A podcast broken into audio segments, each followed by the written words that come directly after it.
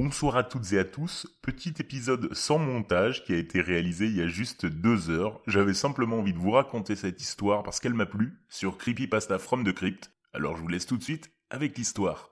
On raconte que dans notre ville, Yakoutsk, les fantômes sont légion. De temps en temps, on échange des histoires effrayantes autour d'un verre au sujet des abbassis, des mauvais esprits qui ne laissent pas les gens vivre en paix. Je n'ai jamais cru aux fantômes, c'était catégorique. Et ces histoires m'ont toujours fait rigoler. Elles ne m'impressionnaient guère. Mais un jour, la vie a été plus forte que mon matérialisme impénétrable, et l'a complètement fait couler. Les choses se sont passées ainsi. Je devais absolument me trouver un logement, et j'avais réussi à trouver un studio. Vous voyez sûrement un truc dans l'un de ces immeubles qui ressemble à des fourmilières, avec neuf étages remplis à ras-bord de petits appartements. Pour une seule personne, une surface aussi minimaliste suffisait amplement, et la foule ne me dérangeait pas à l'époque où j'étais encore étudiant. En plus, ce studio était presque en centre-ville, et on voyait l'église depuis la fenêtre. Un tel paysage pastoral, et pour pas cher, c'était comme dans un conte de fées. Il était loué par une jeune famille qui avait choisi, pour une raison quelconque, de ne pas y vivre, mais plutôt d'habiter avec les grands-parents, ce qui était assez étrange en soi. C'est là que j'aurais dû m'inquiéter. En plus, je savais bien que ce micro-district avait été construit sur un ancien cimetière, dont seule cette église avait subsisté. Mais, insouciant et heureux, j'avais emménagé dans l'appartement. Mes seules possessions étaient un lit de camp, une table et deux chaises. Je me suis installé, j'ai peint à l'aquarelle un lapin rigolo sur la porte du coin de douche, et j'ai mis des rideaux. Bref, j'ai essayé de me faire mon petit chez moi. Très vite, j'ai remarqué une chose étrange. Les fenêtres de l'appartement étaient orientées au sud, donc en été, cela aurait dû être tout simplement infernal. Mais en réalité, même le jour le plus chaud, il faisait froid comme dans une crypte. Dès la première nuit, j'ai été réveillé par le bruit de quelqu'un qui reniflait très fort sous le lit de camp. Je me suis dit, voilà ce que donne l'isolation, on entend même les voisins respirer à travers le mur.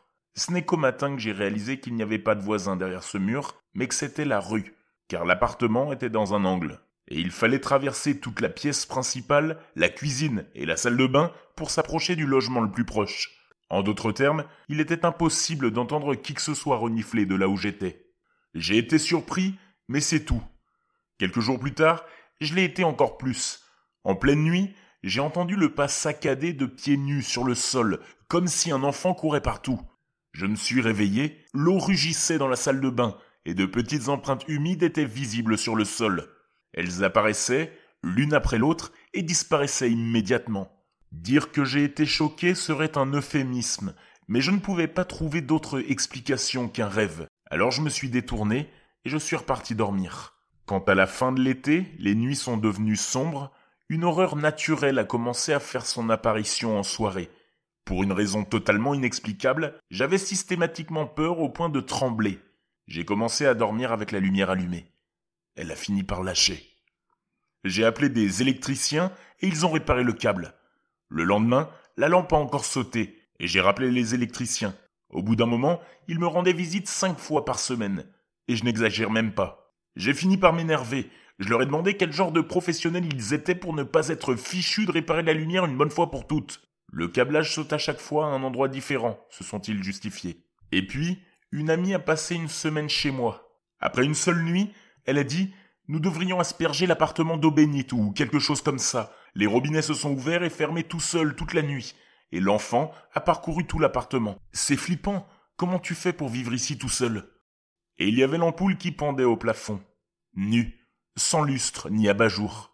Dès que mon ami a fini sa phrase, l'ampoule est tombée. Le câble auquel elle était suspendue s'est cassé au milieu, comme si quelqu'un avait tiré de toutes ses forces et l'avait arraché. Les électriciens quand ils sont venus le réparer, ont plaisanté en disant que mon ami et moi avons dû nous y balancer comme des singes à une liane. Après cet événement, nous sommes allés à l'église, y avons recueilli de l'eau bénite, et tout en récitant le Notre Père, nous avons aspergé tout l'appartement, chaque mur, chaque recoin. Et vous savez quoi? Notre souffle est devenu plus libre. Trois jours. Pendant trois jours, il y a eu le silence. La lumière n'a pas sauté, l'eau ne s'est pas mise à couler, Personne n'a reniflé ni couru partout pendant la nuit. Et puis, tout a repris avec une force renouvelée. Quant à l'eau bénite, dont j'avais mis le reste dans un bocal tout propre, sa surface s'est recouverte de moisissures. Sachant que j'ai vérifié, l'eau bénite de ma mère recueillie au robinet pendant l'épiphanie a été conservée de nombreuses années, et elle ne s'était même pas ne serait-ce que troublée. Lorsque mon ami est parti, il m'est devenu impossible de rester dans l'appartement la nuit, surtout dans la cuisine. Sans aucune raison apparente, y entrer dans le noir était juste effroyable. Bref, tout s'est terminé de la manière suivante. Un soir, j'ai oublié mon sac dans la cuisine. La nuit étant tombée, je n'allais certainement pas y aller pour le récupérer. Le matin, j'y ai trouvé l'empreinte de la main d'un enfant auquel il manquait un doigt. Aucun détergent n'a pu la faire partir. Je n'ai plus dormi dans l'appartement depuis ce jour. J'ai rapidement loué une chambre, déménagé mes affaires et rendu les clés au propriétaire. Soit dit en passant, ils n'ont même pas demandé la raison pour laquelle je m'étais enfui de leur appartement si hâtivement.